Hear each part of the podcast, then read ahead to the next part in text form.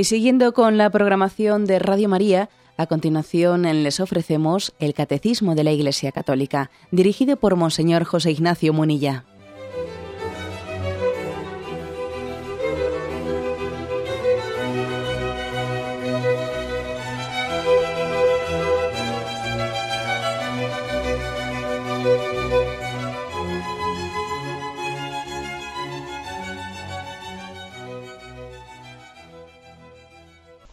Saludo a todos los oyentes de Radio María. Un día más, con la gracia del Señor, proseguimos el comentario del Catecismo de nuestra Madre la Iglesia. Habíamos quedado en el punto 2238. Con él comenzamos el apartado de los deberes de los ciudadanos. Estamos, recuerdo, eh, un pequeño contexto, estamos en el cuarto mandamiento, honra a tu padre y a tu madre, y después de haber explicado ya las relaciones entre padres e hijos y las relaciones familiares, el catecismo extiende ese concepto de obediencia, de respeto, no únicamente a las relaciones intrafamiliares, sino también a las relaciones de sociedad. También tenemos un deber de obediencia y de respeto para las autoridades en programas anteriores habíamos hablado de cuáles son los deberes de las autoridades. Ahora hablamos, a partir del punto que hoy nos toca, de los deberes de los ciudadanos. Como veis, pues el cuarto mandamiento es un tema, es un mandamiento en el que se entra profusamente en temas de doctrina social. ¿Mm? Doctrina social. Igual nos puede llamar la atención, porque claro, en una lectura un poco superficial del cuarto mandamiento, nadie hubiese supuesto que entran dentro de él tantas materias que no son exclusivamente intrafamiliares. No, no, también hay muchos temas de doctrina social en el cuarto mandamiento, no solo en el séptimo, en el no robarás, que como veremos al llegar a ese mandamiento, también lógicamente allí una parte importante de la doctrina social católica se incluye en el séptimo mandamiento, pero otra parte en el cuarto mandamiento, como estamos viendo. Bueno, pues sin más prolegómenos, Vamos con este punto, el 2238, ¿eh? dentro de los deberes de los ciudadanos. Los que están sometidos a la autoridad deben mirar a sus superiores como representantes de Dios, que los ha instituido ministros de sus dones. Sed sumisos a causa del Señor a toda institución humana. Obrad como hombres libres y no como quienes hacen de la libertad un pretexto para la maldad sino como siervos de Dios. Bueno, pues aquí hay un, una... Lo dejo aquí porque continúa, continúa el catecismo, pero lo haremos en dos partes pues para que sea más sencillo el poder seguir su explicación. En primer lugar, una, una referencia a la visión religiosa del sentido del, del sometimiento a las autoridades, ¿eh? que nos puede llamar la atención. Una referencia a la visión religiosa. Dice, aquí tomando de Romanos 13, 1, 2, que las autoridades, dice, son como ministros, ministros de los dones de Dios.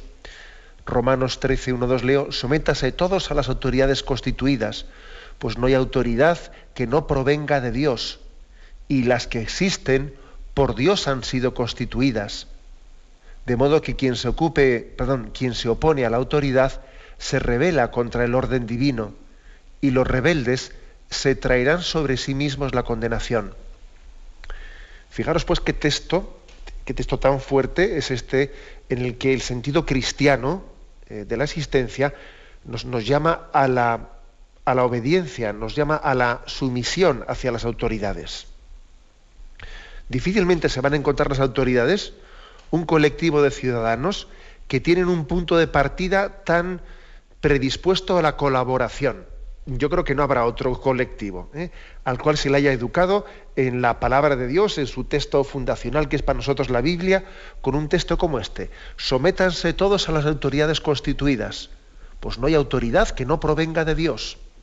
O sea, nosotros pensamos que la autoridad en última instancia proviene de Dios.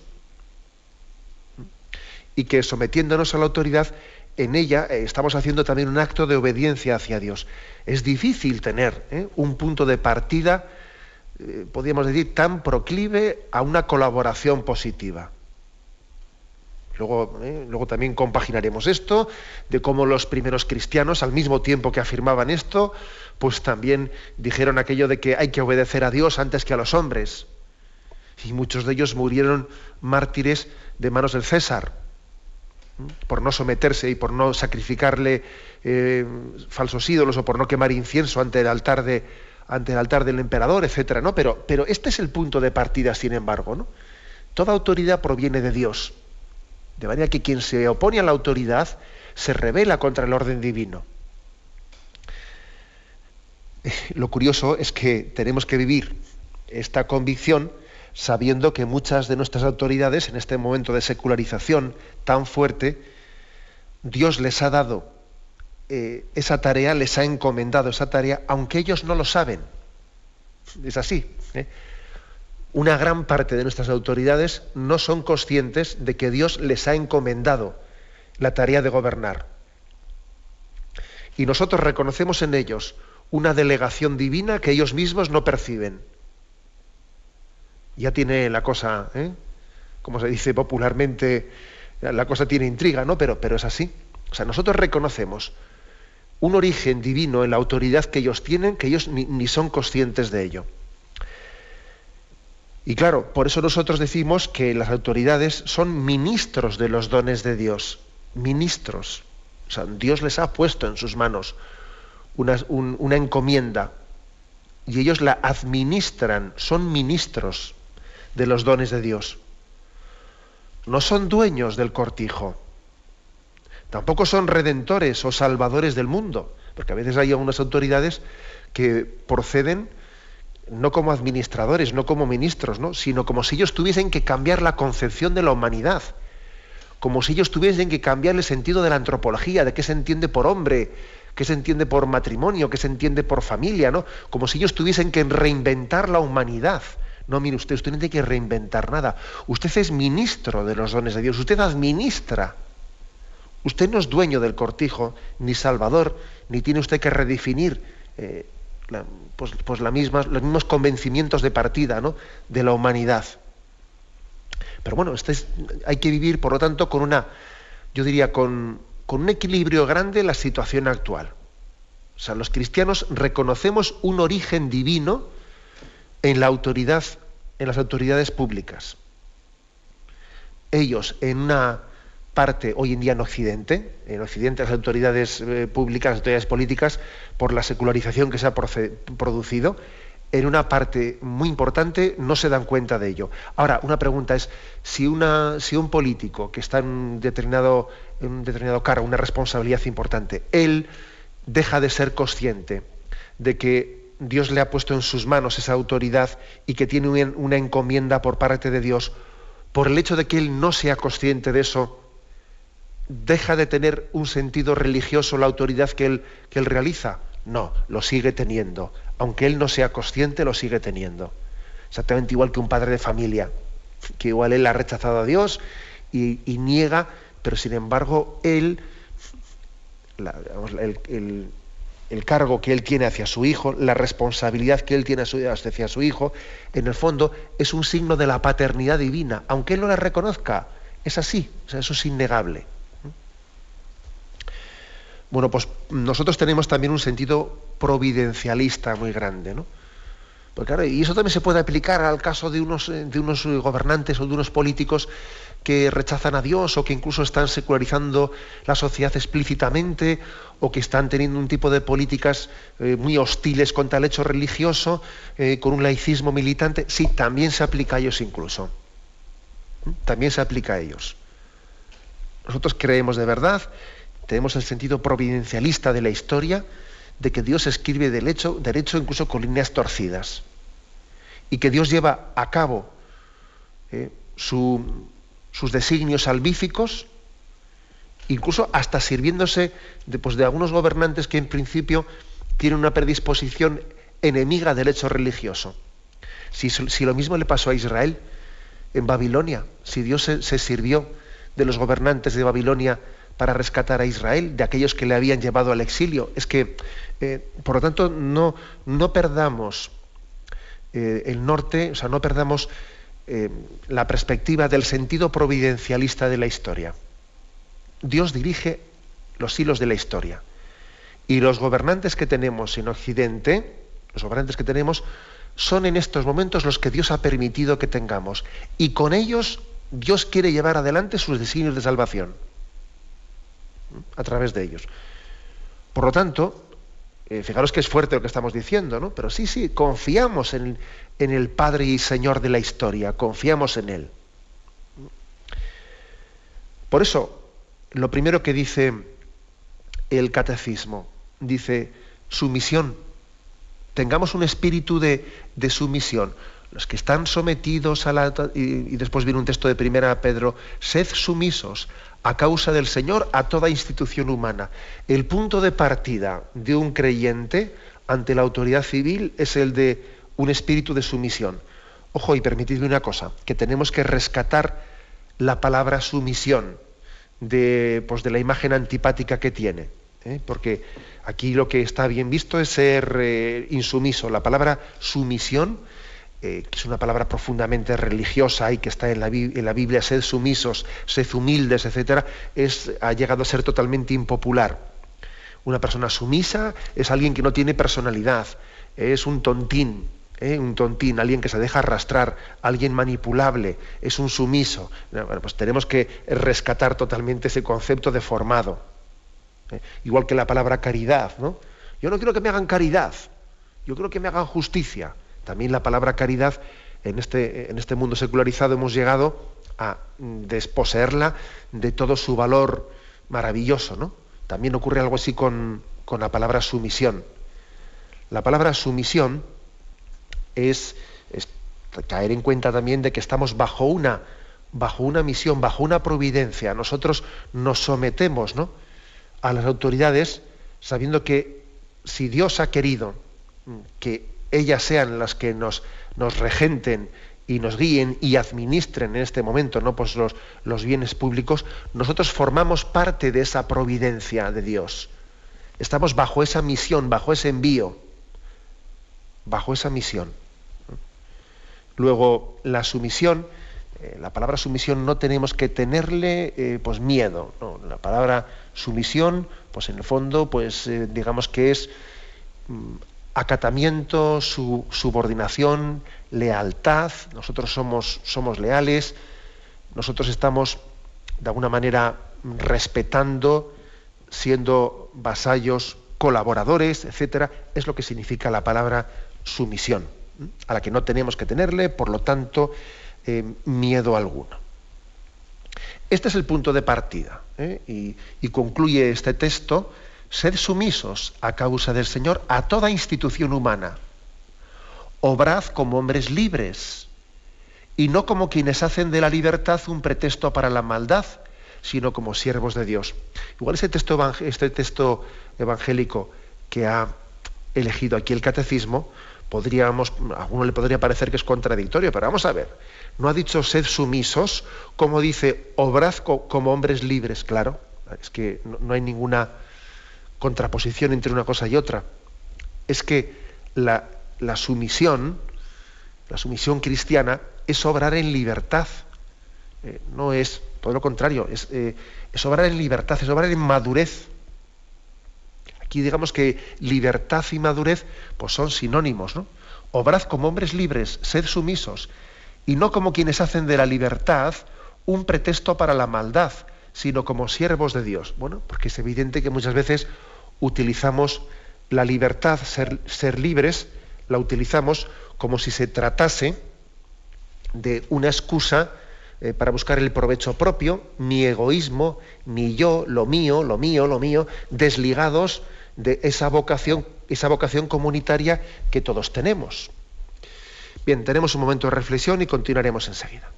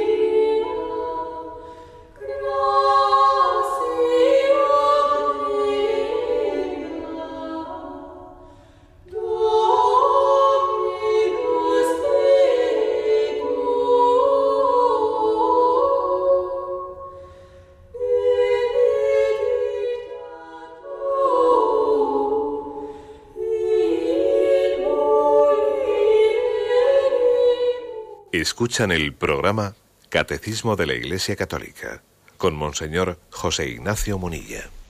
Estamos comentando el punto 2238, cuáles son los deberes de los ciudadanos para con las autoridades civiles.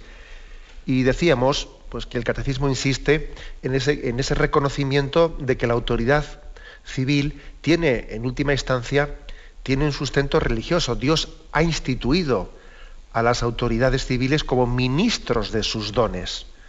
Decíamos ministros, no dueños del cortijo, no salvadores, no redentores, no ministros, administradores de los dones de Dios. Y hablábamos también de que tenemos un deber de sumisión y que no tenemos que tenerle miedo a la palabra sumisión, que sumisión es perfectamente compatible con una libertad madura y, una colaboración responsable. ¿no?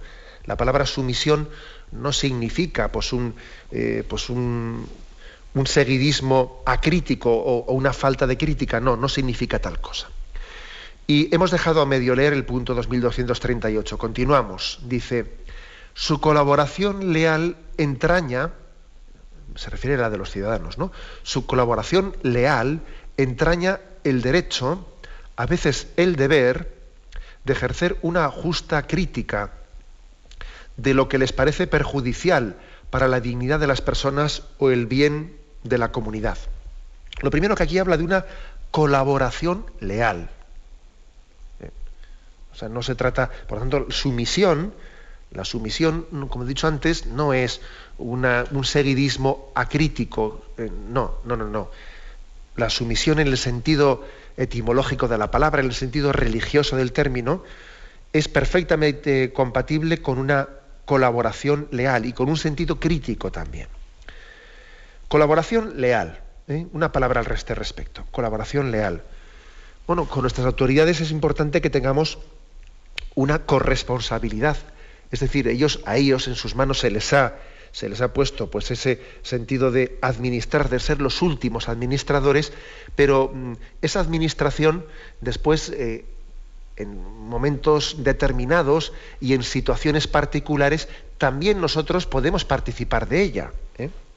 Por ejemplo, es bastante frecuente que a veces, cuando tenemos un sentido de oposición hacia unas autoridades con las cuales no estamos de acuerdo, o porque no forman parte del partido político que nosotros hemos votado, o lo que fuere, que igual podemos tener un tipo de oposición totalmente destructiva, ¿eh? totalmente destructiva según ese principio que dice, mira, pues cuanto peor, mejor. ¿eh? Pues mira, a ver si se hunden cuanto antes y ya está. Así, casi lo mejor que puede pasar es que lo hagan fatal, que lo hagan fatal, y entonces a ver si lo hacen fatal y así pierden las próximas elecciones. ¿Eh? Esto, aunque lo he dicho un poco a lo burro, ¿eh? aunque lo he dicho un poco a lo burro, pero esto sí que puede ocurrir, sí se puede dar, ¿no? Este tipo de oposición que no es no tiene nada de colaboración leal, no tiene pues, nada de, una crítica positiva, sino que sencillamente tiene un principio de, destrucción. O sea, yo como hago oposición, pues no lealmente, sino de alguna manera intento sencillamente trapos sucios, venga, trapos sucios, lo bueno lo oculto, lo, bueno ni lo mento, intento no colaborar con lo bueno, porque claro, si colaboro con lo bueno, luego eh, va a ser él el que se lleve, eh, el que se lleve pues la fama. ¿eh? Entonces no vamos a colaborar con el que gobierna para que así fracase él solo. Déjalo a ver si fracasa cuanto antes. Esto lógicamente es totalmente contrario a, este principio de colaboración leal. Es un tipo de oposición visceral, que no es una justa crítica. Y ante esto tenemos que estar, eh, tenemos que estar siempre vigilantes. Porque es que además es evidente que en, nuestra cultura, por lo menos en España, yo creo que existe una vivencia de, de la política demasiado visceral, muy visceral y muy poco racional. Muy poco racional. Es así, así de, así de claro. ¿no? También el hecho, porque a veces nos, vemos, nos vemos nosotros, pues. Eh, em, respondiendo, eh, también como vemos que muchas autoridades, autoridades públicas utilizan, ¿eh? utilizan su cargo, pues en vez de para un servicio, sencillamente pues para, para autopublicitarse, por ejemplo, es que una de las cosas más duras suele ser el hecho de que como en cuando eh, vienen algunas elecciones determinadas, todos son inauguraciones, todos son inauguraciones. ¿Eh? Está todo el mundo esperando a terminar determinadas obras pues para que vengan unas elecciones y a, inaugurar todo el mundo cosas. ¿no? ¿Eso qué, qué, hace? Pues que puede provocar en nosotros una especie de reacción absolutamente visceral. ¿no? Hombre, sí que me parece también justo por nuestra parte decir, bueno, aquí se está haciendo una manipulación de, eh, pues, pues, del erario, público, haciendo coincidir inauguraciones con, con campañas electorales, no me voy a yo a prestar para pues para caer en esa manipulación. Bueno, pues bien, y no voy a asistir a determinados actos, podría ser también. Como también otro tipo de abuso en las autoridades suele ser mm, intentar ganar popularidad gastando el dinero que no tenemos. Que eso también ocurre. ¿eh? Voy a hacer obras públicas, voy a hacer tal con el dinero que no tengo, endeudando el ayuntamiento, endeudando la nación, endeudando la comunidad autónoma con el dinero que no tenemos, y yo me cubro de fama ¿eh? haciendo no sé qué obras y le dejo las deudas para el siguiente que venga. ¿Mm? Pues también eso está ocurriendo. Entonces, yo entiendo, yo comprendo que ante determinadas actuaciones de este tenor de las autoridades públicas se puede producir en nosotros una especie, un efecto mm, visceral, ¿eh? visceral de rechazo. Pero yo creo que, que tenemos que, como dice aquí el, el catecismo, tener un sentido primero de colaboración leal, una colaboración leal que se ejerza también en la justa crítica, en la justa crítica, sin caer en un tipo de oposición de a ver si lo hacen todo mal, ¿eh? a ver si lo hacen todo mal, para de esa manera, mm, igual que ellos, ¿eh? igual que, una autoridad pública tiene el peligro de intentar hacer cosas con el dinero que no tiene, pues para sus réditos electorales, también nosotros, también los ciudadanos, tenemos el peligro, o los que ejercen la oposición, tienen el peligro de decir, a ver si mm, hacen algo mal para poder criticarles y lo bueno que hagan ni mentarlo siquiera, porque si lo mentas parece que entonces les estás dando tantos. ¿eh? Es decir, que existe ese riesgo, tanto por parte de las autoridades como por parte de los ciudadanos. Y la única manera de superarlo, pues es el, eh, la, visión madura, ¿eh? el sentido de colaboración leal, la conciencia de que tenemos derechos y deberes, derechos de no ser engañados, derechos de ser informados en, verdad y deberes de colaboración. Es importante que, digamos, la justa crítica forma parte de la colaboración leal. ¿eh? Forma parte de la colaboración leal. Yo creo que los cristianos, es un poco lo que decía así en la entrada del programa de hoy. Los cristianos somos los más leales, estamos llamados ¿no? por, esa doctrina cristiana a ser los más leales, los más sumisos, porque reconocemos ¿no? a las autoridades que son ministros de los dones de Dios, pero al mismo tiempo los más críticos. O sea, los más sumisos y los más críticos. Y no es contradictorio, porque quien reconoce que el gobernante es un ministro de Dios, lo trata con un gran respeto pero al mismo tiempo le exige mucho, claro. Yo a quien, a quien creo que es ministro de Dios, aunque él no se dé cuenta de que lo es, le exijo mucho. Le digo, oiga usted, usted administra unos dones que no son de usted. Y por lo tanto, hágalo, hágalo como tal. ¿eh? Y, no, y, no, confunda usted ser eh, gobernante con ser Dios. ¿eh? Que ese es otro tema. Usted, no, usted es ministro, es administrador, no es otra cosa.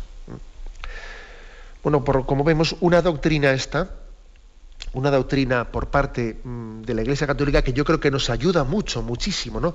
a vivir este misterio, a, vivir la inserción de los ciudadanos en la vida pública. Y bien, damos un paso más. ¿eh? Pasamos al punto 2239.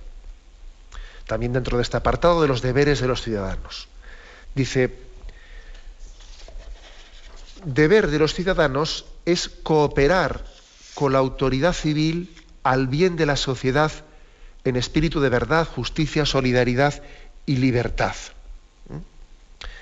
Vamos a ver una pequeña reflexión, si os parece, a este, este respecto. ¿eh? Colaboración con las autoridades. Dice, en espíritu de verdad, justicia, solidaridad, libertad. Bien, ¿qué tipo de, peligros podemos tener nosotros los ciudadanos para no cumplir este deber de colaboración con las autoridades, en este espíritu que dice aquí? Pues hombre, pues un peligro muy, muy evidente que tenemos es decir, oye, mira, los temas públicos, las cosas públicas no van conmigo. Eso es para los profesionales. La política para los políticos. ¿eh? Esa es su profesión. Yo soy dentista. ¿eh? Yo soy profesor. La política para los políticos. Eso es un gran error de partida. Eso es un gran error de partida. El hecho de que le encomendemos a un político la administración de, la cosa pública no quiere decir que eso deje de ir ya con nosotros. Va con nosotros. ¿eh? No se trata de que la vida pública no es una cuestión de profesionalidad. El político, la política y los demás a otra cosa. No eso, no, eso es un error de partida en el que no tenemos que caer nunca.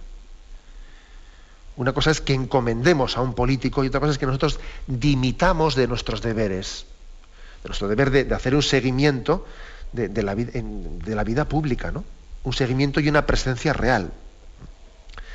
Porque cuando partimos de, esa concepción, pues ¿qué es lo que uno dice? Mira, los políticos a lo suyo. nosotros en nuestra relación con la, vida pública es el arte de recibir dando lo mínimo posible. A ver cómo yo intento recibir lo máximo posible de subvenciones, de dinero, de esto, de lo otro. De, eh, a ver cómo intento recibir dando lo mínimo posible. Y suele ser así. ¿eh? Suele ser así. Es decir, cuando, cuando uno parte de esa concepción de que la cosa pública no va conmigo, tiene una relación únicamente de, a ver, sacar provecho mío e intentar implicarme lo mínimo posible. Bien, ese punto de partida no es cristiano y hay que purificarlo. Eso no, es así. ¿eh? Más peligros, más peligros que se pueden señalar en, en, contra de este deber, dice, de colaboración con las autoridades.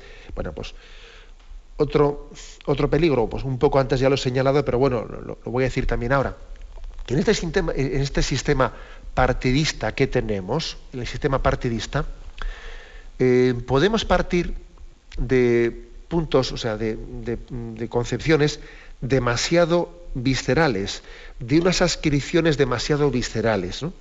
El hecho de que cuántas personas hay que sencillamente eh, tienen una adhesión a unas siglas políticas, bueno, pues por fidelidad a la tribu, como quien dice, ¿eh? por fidelidad a la tribu, pues porque, pues porque siempre ha sido así y entonces esto ya casi es tradición familiar, ¿no? Nosotros somos de derecha, nosotros somos de izquierdas, nosotros somos nacionalistas, nosotros no somos nacionalistas. Entonces, muchas veces existen ascripciones que son viscerales y que ya mm, a uno le impiden tener juicio personal, juicio personal. No, es que yo siempre he sido así. Es decir, como, como he nacido en una familia, pues que es de derechas, que es de izquierdas, que es nacionalista, que es centralista, que es no sé qué, pues yo, claro, yo, yo me tengo que. Yo ya, ya, no, ya no pienso. Ya no pienso por mí mismo. Ya estoy ya escrito ya a, a esa tribu. Y entonces, por desgracia, muchas veces esto nos condiciona completamente en nuestro tipo de, en nuestro grado de colaboración en la vida pública en España, vamos a ser claros, se vota con un voto muy esclavo, esclavo de la ascripción visceral de quien, de quien emite su voto. Y no se vota en libertad, en juicio crítico, pensando eh, racionalmente los pros y los contras. No, no, es así. Es una especie de voto esclavo. Voto esclavo por visceralidad, una especie de fidelidad. Vamos, ya quisieran muchas personas que, mm, tener la fidelidad que a veces le damos a, los partidos políticos. Somos incapaces de darles un voto de castigo. Y lo hacen mal, pero claro, como, como, como tiene que ser así, la vuelve a votarle al mismo que lo ha hecho mal. Pero bueno, ¿no tenemos libertad de dar un voto de castigo o qué? ¿O nuestro voto es un voto esclavo? ¿O nosotros somos sumisos sumisos a unas siglas políticas. Nosotros somos sumisos a Dios. Somos sumisos a Dios, no a unas, no a unas siglas políticas de un partido político. Esto es muy importante. Eh, dice el Evangelio, la verdad os hará libres.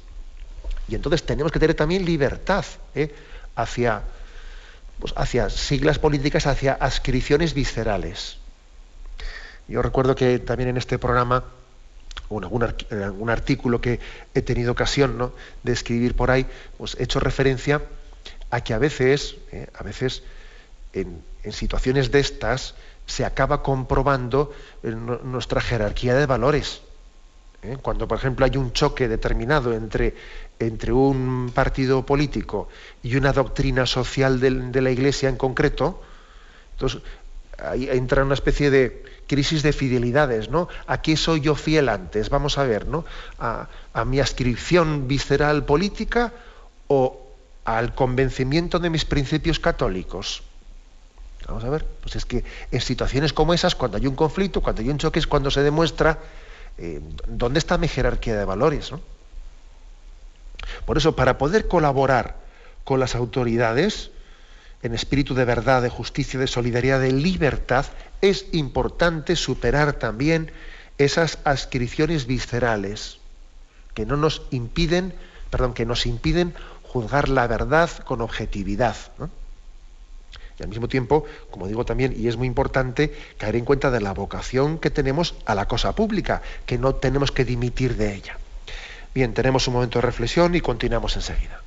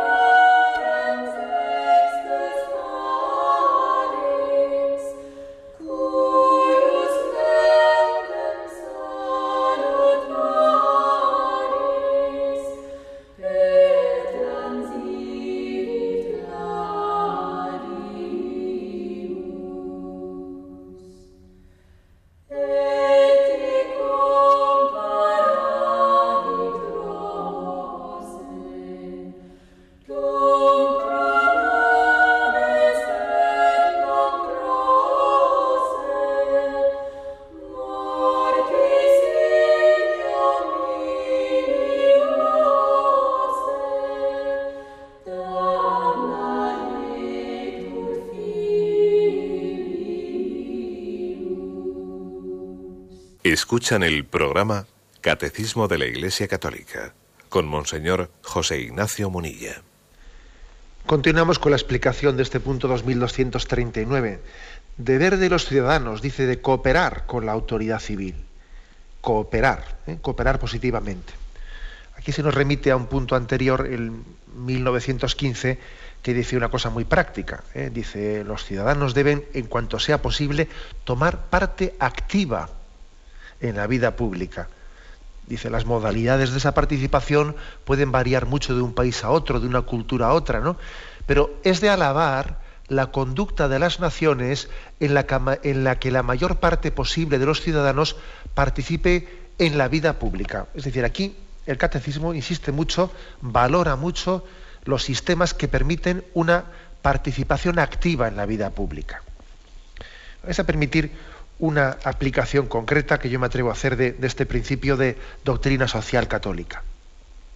A mí me parece que ayudaría mucho a poder poner esto en práctica, esto de que es importante una participación activa en la vida pública, ayudaría mucho el hecho de que tuviésemos un sistema de democracia con listas abiertas y no con listas cerradas.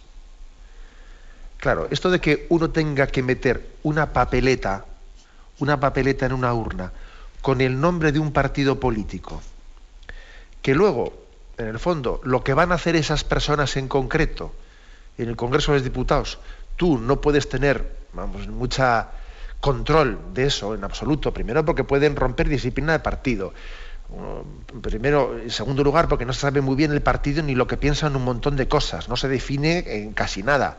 Cada vez los partidos políticos tienen un tipo de pensamiento más plano, más plano y más parecido unos con otros. Mira, pones, pones los, eh, los programas de partidos unos encima de otro y te das cuenta de que casi se calcan. O sea, es verdad, cada vez las ideologías son más parecidas cada vez la izquierda es menos izquierda, la derecha es menos derecha y cada vez en el fondo todos partimos de una especie de, ideología globalizada. ¿Eh? Es así, una ideología globalizada, meramente liberal, en la que hay un concepto de que la economía en el fondo lo acaba dirigiendo todo, ¿no? Bueno, pues eh, nosotros yo creo que tenemos derecho a que las listas sean abiertas, a que yo nombre, a que yo vote no al tal partido político, sino voto a fulanito y a menganito. Queremos poner nombres propios nombres propios. Porque en el fondo, cuando se vota nombres propios, como ocurre en el Senado, pero claro, el Senado ya sabemos que aquí en España, pues en el fondo tiene muy poca, eh, muy poca, muy poco peso en la vida nacional. Si el Congreso de los Diputados tuviese nombres propios y no, y no únicamente siglas de partidos políticos, nos ayudaría mucho más a la participación activa en la vida pública. Porque tendríamos una capacidad mucho más eficiente de promocionar o hacer un voto de castigo. Y además es que sería mucho más fácil votar en libertad. No, no mire usted, es que eh, yo es que de esta lista que usted me, usted me ha dado yo quiero distinguir. Esto me parece, este, no, pero no, no, no, tiene que votar la lista entera. Y además, como haga usted una tachadura, voto nulo. Usted no puede tachar nada. Usted no puede añadir nada con, con, lápiz ni con papel. Tiene que meter obligatoriamente un papel entero. Oiga, usted me está coaccionando, me está coaccionando está de alguna manera cercenando de una manera muy fuerte eh, pues, pues mi, mi, deseo de presencia en la vida pública de una manera concreta. Y en el fondo es un voto secuestrado. ¿eh? Es un voto secuestrado, porque tú metes ahí la papeleta y luego a ver qué ocurre con ella. Eh, este sistema de listas cerradas secuestra en gran parte nuestro voto. Y creo que tiene que ser una reivindicación, una aplicación concreta de este principio de doctrina social que estamos hablando las listas abiertas. ¿eh? Por aquello de que, si me permitís el chiste, dice claro que estaba, dice que estaba, yo no sé si esto se dice de Jaimito o, quién era, ¿no? O Cantinfla se dice que, eh, ¿de qué están hablando? Y dice, no, están hablando de la mujer en general. Y dice, sí, pero ¿de la mujer de cuál general? ¿Eh? Bueno, esto es un poco parecido. La mujer de cuál general es como decir, bien, pero eh, tal partido político voy a votar, pero ¿a qué político concreto voy a votar yo de ese partido?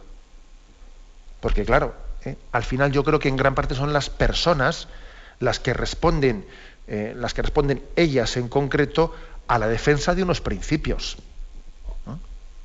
Y además es que ya lo vemos, después hay un congreso de un partido político en el que hay luchas de poder unos contra otros, tenemos derecho a eso.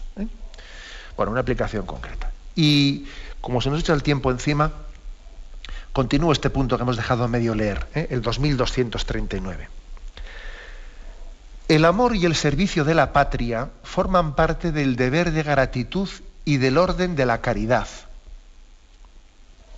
La sumisión a las autoridades legítimas y el servicio del bien común exigen de los ciudadanos que cumplan con su responsabilidad en la vida de la comunidad política otra afirmación también de doctrina social, ¿no? Dice, el amor y el servicio de la patria forman parte del deber de gratitud y del orden de la caridad. Hay un orden en la caridad y en el orden de la caridad, pues también uno tiene que priorizar y amar de una manera especial a su patria. Yo soy consciente que decir hoy esto, en, pues, en nuestro contexto, en nuestro contexto, pues es que, bueno, suena algo como la palabra sumisión. ¿eh? suena algo que vamos, que es contracultural, ¿no? Porque hemos perdido en gran parte el, el, sentido patrio, de, de, ascripción a la patria, lo hemos perdido. ¿Por qué lo hemos perdido? Pues porque una patria, una patria se forma en torno a unos valores, a unos valores. Pues es evidente que, por ejemplo, pues que la historia de España pues, se, se, fue formando en torno a, la reconquista, ¿no? y fue la reconquista frente a los musulmanes la que fue poco a poco dando conciencia de, de, pues de, pues de, nación y de patria y, y, en torno a una fe, en torno a una fe cristiana y en torno a aquel proyecto de, reconquista se fue formando un poco la conciencia de, la patria. Es decir, la patria, la patria no, no, se forma únicamente porque alguien mm, decrete, decrete que aquí hay unos lindes y hasta aquí eh, pues eh, España, hasta aquí eh, pues Portugal, hasta aquí Marruecos. No, claro, o sea, la, patria no se forma por una, no, se llega a formar la conciencia de patria por una decisión arbitraria de que alguien pone unas fronteras, no, hay una historia, hay una historia que, que ha hecho una historia común, que ha hecho una identidad común. Y hay también una fe, una fe en torno a la cual hay unos valores comunes.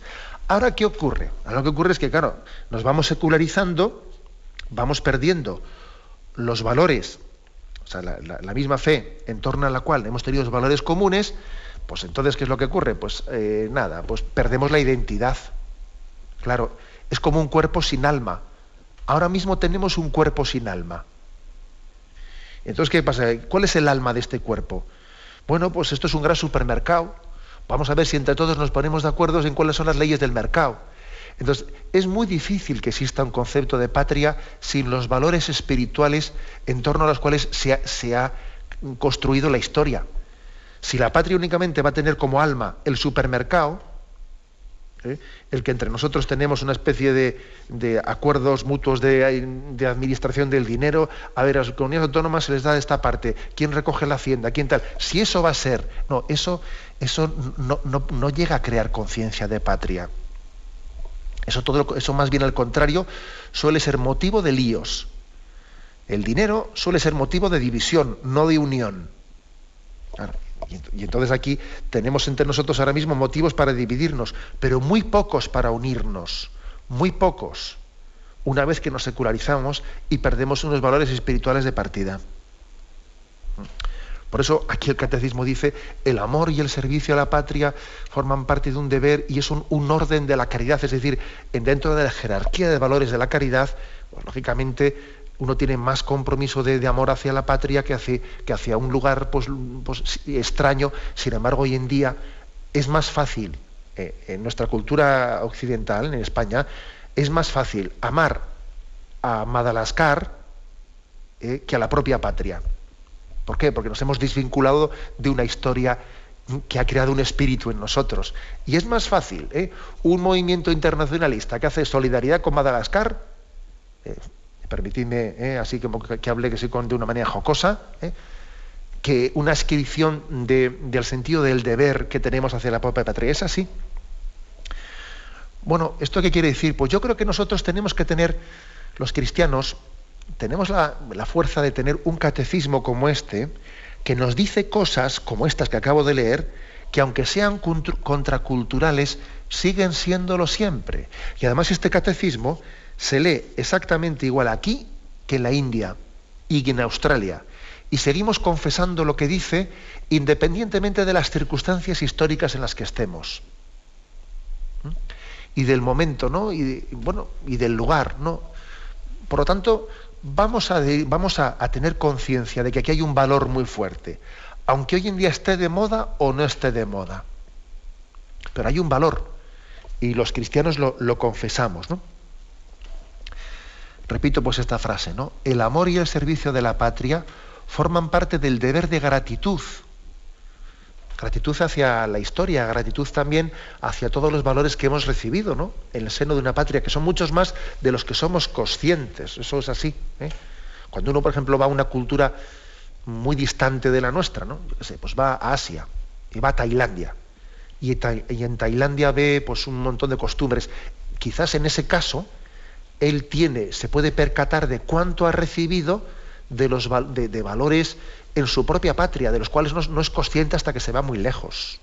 ¿eh? O sea que tenemos que tener un deber de gratitud, de gratitud y también dice en el orden de la caridad un deber de, amor y de servicio. Bien, lo dejamos aquí. ¿eh? Vamos a dar paso ahora también a la intervención de los oyentes.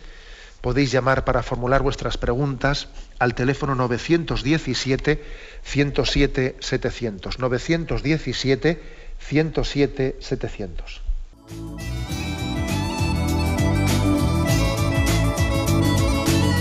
¿Le gustaría tener sus programas favoritos de Radio María en CD o DVD? Ahora es posible.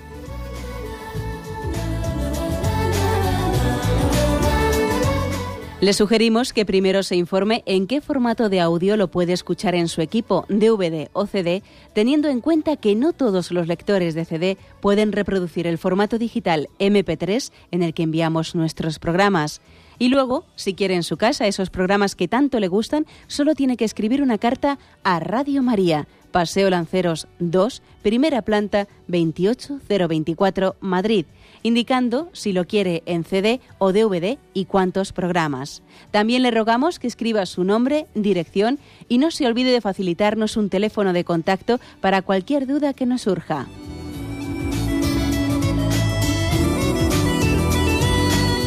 Radio María, más cerca de usted.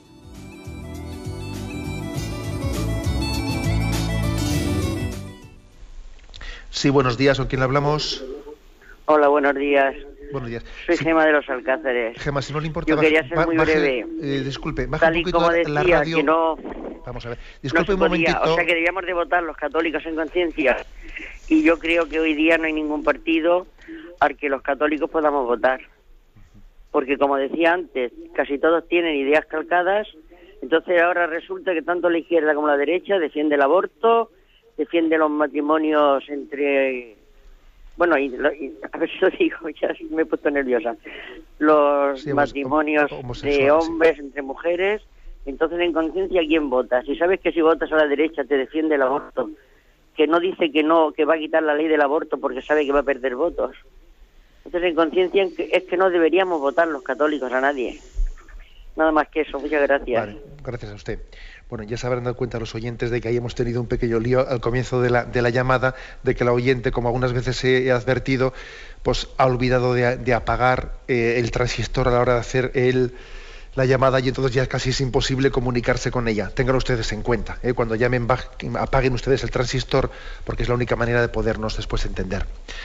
Bueno, pues lo que dice lo que dice la oyente, pues, pues es verdad. Eh, ese es un gran problema que tenemos. eh, es un gran problema. Además, creo que aquí ha salido ya más de una ocasión. eh. Yo creo que tenemos los católicos que tomarnos esto en serio. Existe una vocación a la vida pública, a la vida pública, que tienen los católicos y que tenemos que ejercerla. O sea, eh, echamos en falta a católicos en la vida pública y, y también llevando a cabo un, grado de representatividad de la doctrina social católica. Lo echamos en falta a la hora de votar. ¿eh? Máxime con este sistema de listas cerradas. Porque bueno, si hubiese un sistema de listas abiertas, siempre sería más fácil, ¿no? Elegir a uno o a otro en concreto. Pero claro, cuando te obligan a tener que optar en conjunto, oiga, esto es mucho más complicado, ¿no? Luego sí que es verdad, pero creo que también no vale con quejarse, sino que aparte de quejarse, eh, es que precisamente lo que dice la doctrina que estamos aquí explicando es que tenemos un deber de presencia en la vida pública. ¿eh? Un deber de vida y, y también de conformar opciones políticas coherentes, ¿eh? coherentes con la doctrina social católica. Adelante, además pasa un siguiente oyente. Buenos días. Mm, Buenos días, monseñor. Sí, adelante. A ver, mire, eh, usted ha dicho una cosa que me parece que es clave y es que eh, una nación eh, es nación o es patria porque comparte una serie de valores, ¿no? Entonces, yo creo que el problema principal de España es que está perdiendo su alma católica y entonces estos problemas de, de- falta de unidad que estamos viendo, que son evidentes y que muchos pues eh, los atribuyen a un sistema político concreto, el que salió después de la transición, en realidad yo pienso que es, es un problema de que España al dejar de ser católica deja de ser España, ¿no? Entonces, mm, yo no sé si incluso a veces la Iglesia en nuestro país no pone eh, eh, el énfasis necesario en que, en que en que esto es un factor fundamental, ¿no? En que eh, cuando España pierde su alma, pues lógicamente acabará disgregándose, ¿no? Respecto al papel de los católicos en la vida pública, mm, yo pienso que en las elecciones europeas tenemos una oportunidad inmejorable en el sentido de que ahí son es una circunscripción nacional y bueno sería a lo mejor in- interesante, aunque no son listas abiertas, que lógicamente sería lo ideal, pues sería la oportunidad de poder pre- presentar una opción que realmente pueda pueda ser votable para los para los católicos o cristianos, ¿no? Pues quisiera que, que comentara usted este aspecto. Pues sí, creo que, creo que tiene razón el oyente. A mí también me parece, ¿no? Pues que sería, sería muy interesante que hubiese una iniciativa también eh, por parte de católicos en la vida pública que en unas elecciones como estas pudiesen, ¿no? poner en marcha eh, pues una alternativa en la cual también el voto católico pudiese verse reflejado. Igual no exclusivamente católico, porque en una, en una candidatura de ese estilo puede haber incluso personas mm, creyentes de otras, de otras religiones, incluso musulmanes, que perfectamente también se pueden sentir ahí mejor representados, ¿no? que en unas posturas laicistas o secularistas. ¿no? Con respecto a lo primero que ha dicho, pues yo creo que está claro. Es decir, que, esto mm, es históricamente, históricamente ha sido la fe católica la que ha configurado eh, la historia de España y la unidad de España. En este momento, en el momento en que nos secularizamos y vamos perdiendo nuestra fe, nos vamos disgregando. Esto es causa y efecto. Esto lo puede un historiador, yo creo que lo puede hacer, lo puede comprobar como causa y efecto. ¿Qué quiere decir? Pues que, es imposible sostener un cuerpo sin alma. Un cuerpo no se sostiene sin alma, se disgrega. Se empiezan a pelear el brazo contra el pie y el pie contra, contra la, espalda y, el pelo se, pelea contra, eh, pues, contra la oreja. Es así. O sea, un cuerpo si no tiene un principio formal que lo una y que lo conforme, y pues es así. Por ejemplo, ¿qué ha pasado en España pues, con el tema del agua? Es así, pues ahora mismo llevar, llevar una, llevar un agua de un sitio en el que se necesite al otro es, imposible. Es imposible porque no existe una conciencia de un valor común compartido, sino que nos estamos zurrando entre nosotros por cualquier cosa que suponga un proyecto común. Evidentemente, la secularización y la pérdida de valores cristianos mm, conlleva muchas consecuencias, ¿eh? tengámoslo en cuenta. Adelante, damos paso a un siguiente oyente. Hola, buenos días. Buenos días, sí, buenos días. Eh, padre, yo quisiera que nos diera un consejo porque, mm, no sé, las circunstancias ahora mismo nos obligan a los padres de familia pues a estar interviniendo en la vida pública continuamente y, y eso es muy difícil de compaginar con la vida ordinaria y a veces uno no sabe si está dejando las obligaciones mm, de la familia por participar en no sé si me explico padre y al final uno se hace un poco de de líos. Yo no sé, también si podría ser un llamamiento esto a las personas que tengan menos cargas familiares a que intenten pues colaborar con, con las iniciativas que, que haya para reivindicar lo que, nos hace falta ahora mismo a los católicos. ¿eh? Gracias, Padre. Bien, gracias a usted. Bueno, yo comprendo esta llamada, el espíritu de esta llamada, y por supuesto que las personas solteras y las que dispongan de más tiempo tienen que escuchar el llamamiento que ha hecho esta mujer casada, que ella dice, es que me, absorbe mucho la vida familiar y, para mí es un lío el poder estar ahí metida en, tantas cuestiones que hay que estar metidas, pues como la defensa de, del, del deber o el derecho de educar en la escuela conforme a nuestra ideología, el derecho a la vida, eh, tantos frentes que están abiertos, ¿no? Entonces, es verdad que las personas que no tienen la carga familiar deben de dar lo mejor de su tiempo. Sin embargo, permíteme la oyente que le diga, eh, mire usted, aunque suponga tener que quitar tiempo ¿no? que usted también necesita para su familia, no deje de estar usted presente en la vida pública y de llevar a cabo también eh, todas, esas, eh, todas esas reivindicaciones.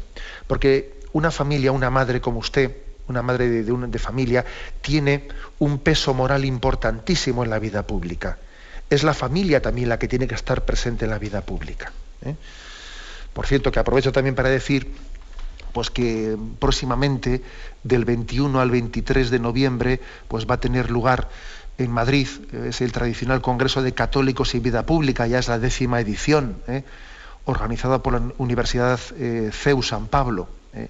y que yo creo que, pues que a lo largo de los años se está conformando como uno de los foros principales de reflexión de la importancia de que los católicos estemos presentes en la vida pública. Bien, aunque sea brevemente una última llamada, buenos días.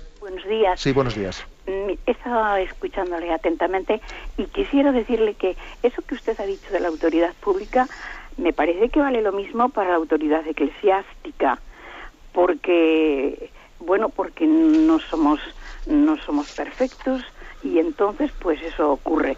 Y otra cosita sobre lo que ha dicho el anterior mm, el anterior participante sería que la disgregación de España con todo lo que duele como si fuera del propio cuerpo más, pues eso mm, no podemos decir tampoco que los que están en tal o tal lugar, porque yo viajo bastante y veo que donde voy, pues se acude a la iglesia, se reza, se es cristiano. Hay otros intereses que son intereses de poder, que son difíciles de analizar solo desde una perspectiva, me o sea, que alguien diga tú eres católico y yo soy católico. Es muy difícil eso, ¿verdad, padre? Mm, de acuerdo, bueno. Em, con respecto un poco al último que ha dicho, hombre, pues es cierto, ¿no? Es cierto que estamos en un proceso globalizado de secularización, ¿eh? pero mm, bueno, pues es verdad que en España eh, tiene una incidencia especialmente fuerte. ¿eh? Si uno, por ejemplo, va a Estados Unidos, pues en Estados Unidos hay un sentido de unidad dentro de aquella nación porque también se comparten una serie de valores también de tipo, ¿eh? de tipo de historia, de tipo espiritual, que en España se han ido perdiendo. es decir, que existen otras naciones que en medio de esta secularización, aunque también a todo mundo le afecta, eh, mantienen un principio de identidad más fuerte que nosotros. Eh, entonces, claro, pues tiene usted razón que no en todos los sitios tiene la misma incidencia, pero entre nosotros la crisis de valores espirituales pues está teniendo una incidencia evidente pues en, la disgregación, ¿no? en la posibilidad de realizar un proyecto común entre nosotros. Bien, está el tiempo cumplido. Me despido con la bendición de Dios Todopoderoso, Padre, Hijo y Espíritu Santo. Alabado sea Jesucristo.